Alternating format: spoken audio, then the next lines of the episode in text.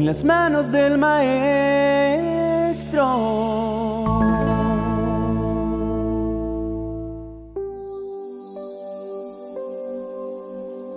Recuerdo bien una película de hace dos décadas llamada Cadena de Favores, en la cual el profesor Simonet recibe a los niños de su clase con una frase escrita en el pizarrón que reza, piensa en una idea para cambiar al mundo y ponla en práctica. A través de ella, los invita a que ideen un proyecto para mejorar el mundo y Trevor, un niño que vivía solo, pues su madre, además de ser alcohólica, trabajaba todo el tiempo y su padre se encontraba preso. Tiene la iniciativa de poner en marcha un proyecto en el cual cada persona debería hacer un pequeño favor a otra sin que ésta se lo pidiese y quien lo recibía debía repetir ese acto con tres personas más. El reino de las posibilidades existe aquí en nuestras cabezas había escrito el profesor en el tablero como refuerzo a la invitación, de modo que los niños tuvieran la certeza de que cualquier idea que se imaginaran era factible de realizar. Trevor, a pesar de ser un pequeño niño de tan solo 11 años, estaba convencido de que podría fomentar la solidaridad, la caridad, el amor, el respeto y la paciencia a través de actos sencillos, como el que él inició dando posada a un vagabundo en el garaje de su casa, ofreciéndole algo de comer y permitiendo que se aseara. Más allá de la iniciativa cineasta del director del filme, por promover los valores que se han ido perdiendo con los años y que finaliza en una serie de hermosos actos en los que cada quien se da la oportunidad de bendecir a otros, está la tarea a la cual Dios nos ha llamado como sus hijos de ser respuesta para quienes lo necesitan. Solemos elevar oraciones cargadas de peticiones que expresan nuestro deseo porque Dios nos dé aquello que consideramos es necesario para nosotros. Pero hemos olvidado que nosotros somos quienes podemos convertirnos en la respuesta de las oraciones de alguien más. La palabra de Dios nos cuenta historias reales de personas que igual que el pequeño Trevor, no se enfocaron en sus necesidades, sino que extendieron su mano para convertirse en respuesta para otros y el resultado fue maravilloso. Una de ellas está descrita en el primer libro de Reyes capítulo 17 y comienza describiéndonos la situación que estaba viviendo el profeta Elías en el momento de la sequía en Israel.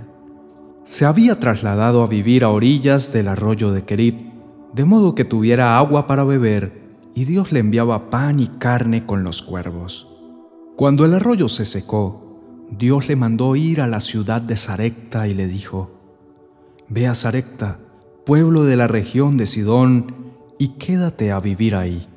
Yo le he ordenado a una viuda que te alimente. Las viudas en ese tiempo eran las personas más desamparadas, y esta no era la excepción. Sin embargo, Elías se levantó y se fue. Cuando llegó a Sarepta, vio a una viuda que estaba juntando leña. Entonces la llamó y le dijo, Por favor, tráeme un poco de agua en un vaso. Cuando la viuda se volvió para traérselo, él le dijo, Tráeme también un poco de pan. Pero la mujer le dijo, Te juro por Dios que no tengo pan Solo tengo un poco de harina en una jarra y un poco de aceite en una botella. Ahora estoy juntando leña para ver qué preparo para mi hijo y para mí. Después de comer, probablemente moriremos de hambre, pues ya no tenemos más comida. Entonces Elías le contestó, No tengas miedo, ve y haz lo que has dicho, pero primero cocina un pequeño pan para mí y tráemelo. Después, prepara pan para ti y para tu hijo. Pues el Dios de Israel dijo que no se terminará la harina que está en la jarra, ni el aceite que tienes en la botella, hasta que Él haga llover otra vez. La mujer fue e hizo lo que Elías le dijo, y tanto ella como su hijo y Elías tuvieron comida durante muchos días. ni la harina de la jarra, ni el aceite de la botella se acabaron. Así se cumplió lo que Dios había dicho por medio de Elías.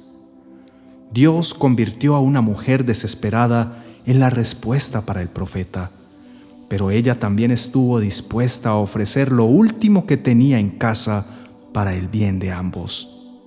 Esta viuda comprendía perfectamente lo que Jesús nos enseñó en Mateo 10, verso 42. Les aseguro que Dios no se olvidará de premiar al que dé un vaso de agua fresca a uno de mis seguidores, aunque se trate del menos importante. ¿Qué tan difícil puede ser ofrecer un vaso de agua a otra persona? Coincidirá conmigo que ninguno, pero un vaso de agua fresca en un lugar con ese clima requería de un esfuerzo, aunque fuera sencillo. Dios nos invita a ir más allá y convertirnos en la respuesta a la necesidad de otros, como lo hizo con la viuda de Sarepta. Ella pudo negarse a darle el pan a Elías, pudo haberle puesto la harina y el aceite en su mano y que viera cómo lo preparaba. Sin embargo, fue y preparó para él un pan de buena gana. Nosotros también, pese a nuestras propias necesidades, podemos ser la respuesta a las oraciones de alguien más. Podemos ofrecer parte de nuestro pan para saciar el hambre de alguien más o una camisa que sirva de abrigo a quien lo requiere. Sin duda alguna, nada quedará sin ser recompensado, pues Dios dice en Proverbios 19, 17, dar algo al pobre es dárselo al Señor el Señor sabe pagar el bien que se hace. Ningún acto de bondad pasa desapercibido a los ojos de Dios. Quien complace a Dios con su generosidad hacia los demás, se sacia de ella. Es precisamente esa la conducta que tuvieron los primeros cristianos en el libro de Hechos de los Apóstoles, capítulo 2, versos 44 al 47. Los seguidores de Jesús compartían unos con otros lo que tenían. Vendían sus propiedades y repartían el dinero entre todos. A cada uno le daban según lo que necesitaba. Además, todos los días iban al templo y celebraban la cena del Señor y compartían la comida con cariño y alegría. Juntos alababan a Dios y todos en la ciudad los querían. Cada día el Señor hacía que muchos creyeran en Él y se salvaran. De ese modo, el grupo de sus seguidores se iba haciendo cada vez más grande. Ofrecer lo que está a nuestra mano con liberalidad depende siempre del grado de gratitud que sentimos hacia Dios por todo lo recibido y del amor que hay en nuestro corazón por nuestro prójimo. Hoy podemos mirar qué tenemos a nuestra mano que pueda constituirse en la respuesta a la oración de alguien más. Hoy podemos iniciar nuestra propia cadena de favores y hacer algo para que este mundo sea un lugar mejor. Recordemos que el reino de la posibilidad existe aquí en nuestras cabezas y de nosotros depende extender el reino de los cielos y ser mensajeros de Dios en la tierra sin duda alguna, la bendición que necesitamos no se hará esperar. La viuda que alimentó a Elías con lo último de su alacena no solo tuvo alimento por muchos días, tiempo después su hijo enfermó gravemente y murió. Entonces Elías vino a ella y después de haber orado a Dios, Dios le devolvió la vida. Nadie sabe a ciencia cierta a través de quién vendrá la recompensa de sus buenos actos. Lo que sí sabemos es que proviene de la mano amorosa de Dios. Presentemos nuestra oración juntos diciendo, Bendito Señor del cielo, te damos gracias porque han sido infinitas tus bendiciones sobre nuestras vidas e indiscutiblemente tenemos a nuestra mano las herramientas necesarias para bendecir a otros y convertirnos en la respuesta a sus oraciones. Somos tus hijos, y aunque nuestra fe es puesta a prueba con el objeto de que crezca cada día más, es en medio de esos momentos en los cuales nuestra generosidad se aprecia en todo su esplendor. Dar a alguien más cuando nosotros necesitamos es un acto de fe, de valor y de amor que no quedará sin ser recompensado. Sin embargo, es muchísimo más valioso hacerlo porque te amamos que porque esperemos algo a cambio. Tú no eres deudor de nadie y como buen padre, devuelves multiplicada la bondad hecha a tus hijos, Señor. Rompe en nuestra vida todo patrón egoísta y ayúdanos a comprender que cuando ofrecemos a otros parte de nuestra provisión, estamos demostrando que confiamos plenamente en que tú eres quien la pone en nuestra mano y que tu naturaleza misericordiosa está siendo reproducida en nuestros corazones. Siempre hay alguien en situaciones más difíciles que las nuestras.